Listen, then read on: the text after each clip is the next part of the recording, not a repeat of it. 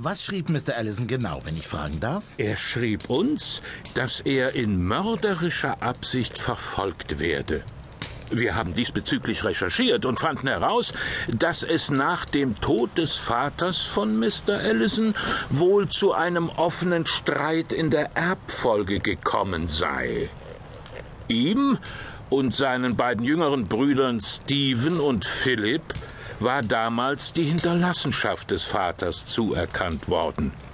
Gegen den eigentlichen Willen, der in dem Testament verfügt wurde. Wer hätte denn der Begünstigte sein sollen? Ein, äh, ein gewisser John Strake. Diesen hatte der alte Allison als Junggeselle adoptiert, da zu dem Zeitpunkt ein Erbe für seine Güter wohl nicht in Sicht war. Äh, erst viel später heiratete er und seine Frau schenkte ihm dann noch drei Söhne. Von denen jetzt zwei tot sind, wenn ich das richtig verstanden habe. So ist es, ja. Die Abstammung des Adoptivkindes bleibt im Dunkeln.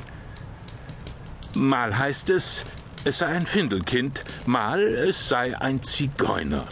Tatsache ist jedoch, dass der alte Allison sich noch in hohem Alter mit allerlei okkulten Dingen befasst hat.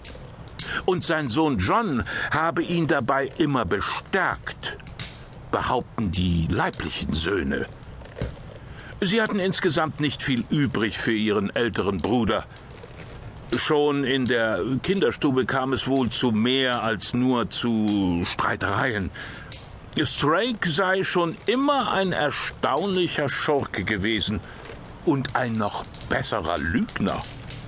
Einer, der es wie kein anderer verstand, aus dem Stegreif Lügen zu erfinden und sie so überzeugend vortrug, dass er immer einen Vorteil daraus ziehen konnte. Sogar die Polizei sei auf ihn hereingefallen. Also ein charismatischer Redner. Ja, die drei Geschwister gaben an, dass John Strake seinen Vater so lange beschwatzt und eingeschüchtert habe, dass dieser schließlich nachgab und ihn als Alleinerben ins Testament einsetzte. Kurz darauf verlor der Alte den Verstand und starb. Da hat sich aber Düsteres abgespielt im Hause Allison. Äh, vor Gericht erstritten die Geprellten dann doch noch den Sieg über Strake, da sie sich auf Aussagen von Pflegerinnen stützen konnten, die beobachtet hatten, dass er, trotz seines Verbotes, den alten Mann zu sehen, immer wieder zu ihm geschlichen sei und ihn verbal traktierte und zutiefst einschüchterte. Das Testament wurde für nichtig erklärt und die drei Brüder erbten den Besitz. Und weiter müssen Sie eigentlich nicht erzählen. Ich kann mir vorstellen, was dann kam. Der unterlegene John Strake hat fürchterliche Rache geschworen. In der Tat muss er wohl einen entsetzlichen Wutanfall bekommen und geschworen haben, sie alle drei nacheinander zu ermorden. Kein Versteck sollte sie vor seiner Rache schützen. Hat das jemand beobachtet? Ja, das kann ich nicht sagen. Diese, diese letzten Informationen waren in dem Brief enthalten, den er der Polizei zukommen ließ und in welchem er um Polizeischutz bittet. Der dritte und letzte bittet um Polizeischutz. Ja. Hat man in den vorangegangenen Todesfällen irgendwelche, na, sagen wir, Unstimmigkeiten gefunden? Der eine hat sich in seinem Garten erschossen und der andere kam bei einem Unfall auf seinem Fabrikgelände ums Leben. Beides spektakulär, aber nicht verdächtig. Sollte dieser Strake wirklich seine Hände da im Spiel gehabt haben, dann hat er es außerordentlich geschickt angestellt. Aber.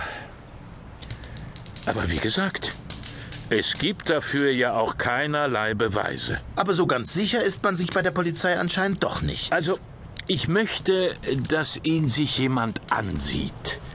Ein vernünftiger Mensch, aber kein Beamter. jemand, der schnell raus hat, ob Allison einer Verschwörungsmanie erlegen ist. Der die Menschen kennt und weiß, wann sie einer fixen Idee hinterherrennen. Sie sprechen von der Vorhut, dem Späher. Das könnte man so sagen, Hochwürden.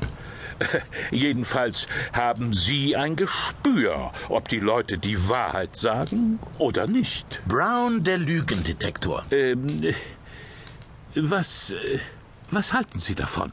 Tja, was halte ich davon? Ich würde sagen, wenn Sie mich ein Stück die Straße mit runternehmen, könnte ich gleich mal bei Ihnen vorbeischauen.